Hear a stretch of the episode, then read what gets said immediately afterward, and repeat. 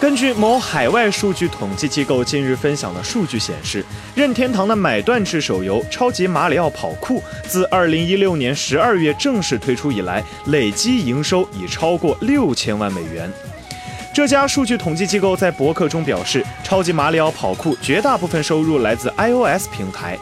2018年第一季度，iOS 和安卓收入比为65比35，发售至今的总收入比为77比23。当然，这其中 iOS 版本比安卓版本发售更早也有一定的关系。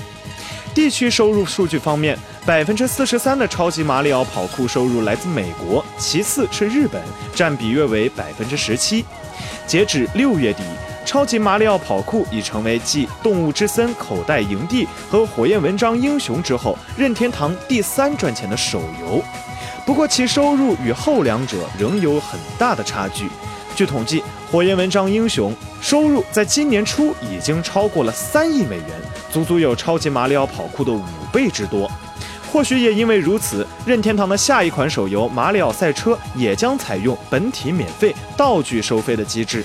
另一方面，任天堂在去年就说过要强化移动游戏业务，今年也定下了移动端营收一千亿日元的目标。虽然其体量和主机业务相比还很小，但今后的发展前景还是非常值得期待的。请扫描以下二维码，添加关注“游戏风云”官方公众号，更多精彩好礼及互动内容，你值得拥有。